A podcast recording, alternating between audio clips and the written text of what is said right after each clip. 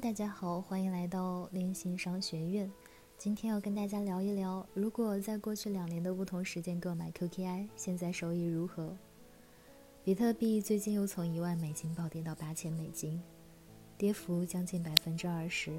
币圈濒临崩溃，主流币纷纷下跌，而夸克积分年初至今依然上涨了百分之一百九十六。当然，与夸克积分的历史投资回报率相比，这并没有什么。如果你在二零一八年二月夸克积分诞生的时候购买了一个夸克积分，那么你今天已经获得了惊人的百分之四千的涨幅收益。当然，那时很少有人听说过夸克积分，甚至最早的夸克积分并不需要任何的投入，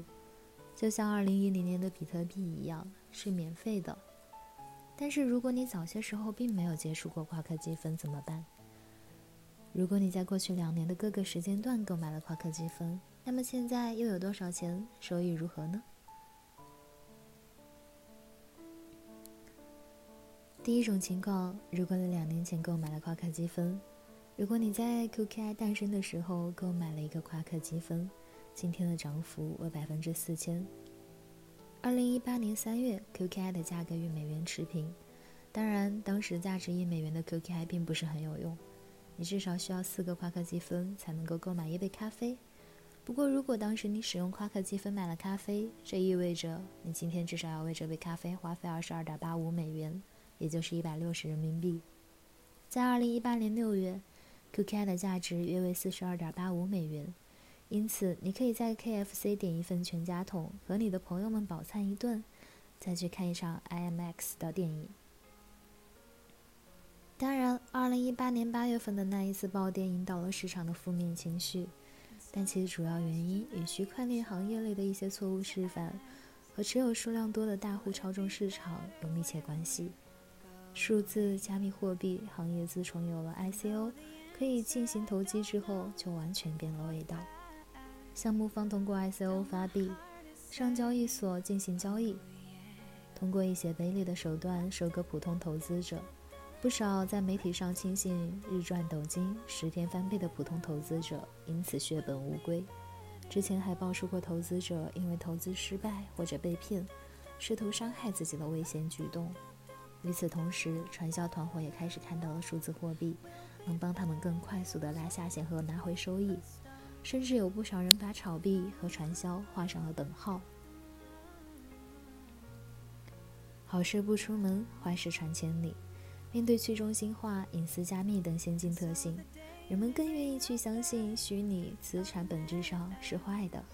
但 QKI 一开始就是无 ICO、无预挖的，一切的开始都是由完全免费赠予给用户的。这是人类历史上第一个如此接近比特币的数字货币。第二种情况，如果你年前买了夸克积分。如果你错过了在2018年买进夸克积分的机会，但是在2019年年初看它只值0.4美元，几乎不被所有的币圈人士看好。如果那个时候购买，你可能仍然跳上会发财的列车。如果你一年前购买了一个夸克积分，你可能会在全盛时期错过它，但今天的投资回报率却依然高达百分之一千三百三十三。想象一下。在二零一九年二月，以六百九十九美元的价格购入一千八百个夸克积分，那么你现在的数字资产价值将达到六万四千元。这仅仅计算涨幅而不计算产生的收益，就已经远超百分之一点五的央行活期存款基准利率，远超蚂蚁金服余额宝百分之二点五的零化利率，远超银行理财产品百分之四到百分之七的零化利率。远超 P2P 百分之十到百分之十五的年化利率，远超高利贷百分之二十到百分之四十的收益率。但是，如果你当时不购买夸克积分，那你花七百美元买了什么呢？说实话，如果你是技术人员，你当时可能会把这笔资金投资到一部 iPhone 十一上，毕竟其价为六百九十九美元。如果你是穿搭达人，你可能会买一件 LV。或者 Supreme 的 T 恤，但是这部苹果或者 T 恤几年后的今天价值多少钱呢？第三种情况，如果您现在购买了夸克积分，二零一九年七月二十六日，分叉高度十三万四千五百。夸克区块链开发团队对其进行分叉，夸克区块链将停止产出分配。市面上流通的 QKI 数量仅剩三百五十万左右。夸克区块链公链上现在有二十万三千六百三十六个有余额地址数，超三百二十一万四千六百九十笔转账，以及越来越多的第三方应用落地。夸克区块链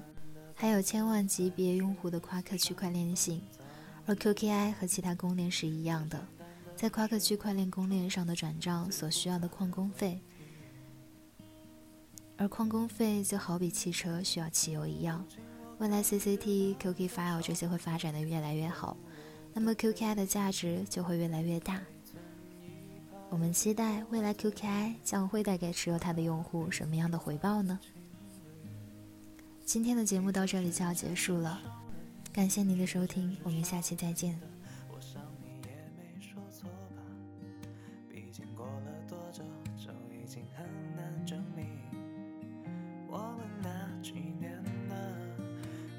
世界是伤人的世界是伤人的。我想我现在也懂了好像只有操场中间那个圈圈才能保护我让未